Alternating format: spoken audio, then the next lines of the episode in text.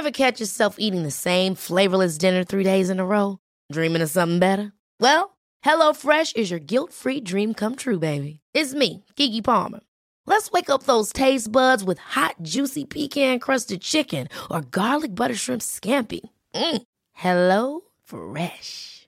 Stop dreaming of all the delicious possibilities and dig in at HelloFresh.com. Let's get this dinner party started.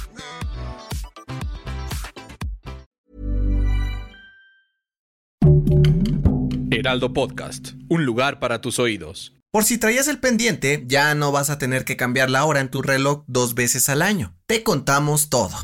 Esto es Primera Plana de El Heraldo de México.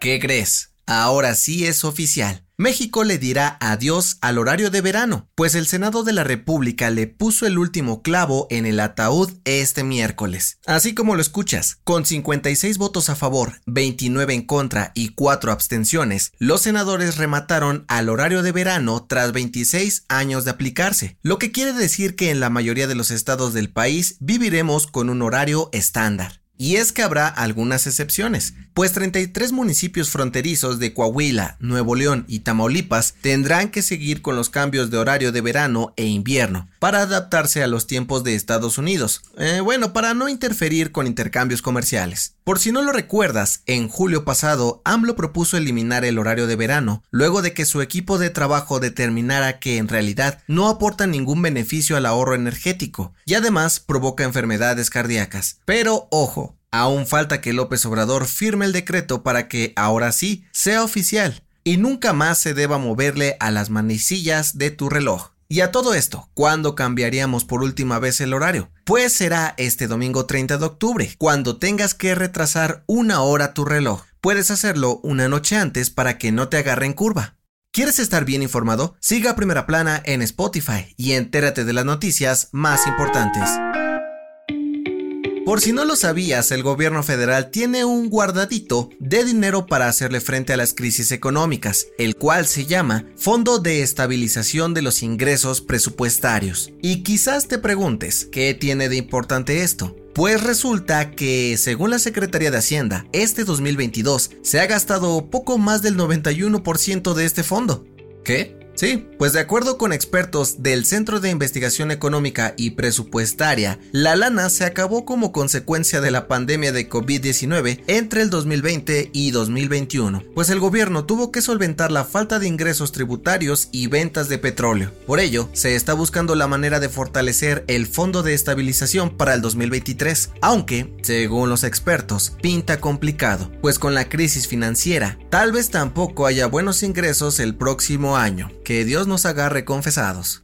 En otras noticias, el canciller Marcelo Ebrard y la presidenta del Comité Olímpico Mexicano, María José Alcalá, confirmaron la postulación de México para ser la sede de los Juegos Olímpicos por segunda ocasión en la historia. Nuestro país competirá para albergar la edición del 2036 o del 2040. En noticias internacionales, este miércoles Rusia realizó pruebas con armas nucleares bajo la supervisión del presidente Vladimir Putin. Según el ministro de Defensa, el ejercicio fue para entrenar a sus fuerzas para responder en caso de un ataque atómico por parte de Occidente. Y en los espectáculos, la justicia de Miami pospuso la sentencia de Pablo Lai debido a que el actor quiere un nuevo juicio para defender su supuesta inocencia en el caso del homicidio involuntario que cometió en septiembre del 2019. El dato que cambiará tu día.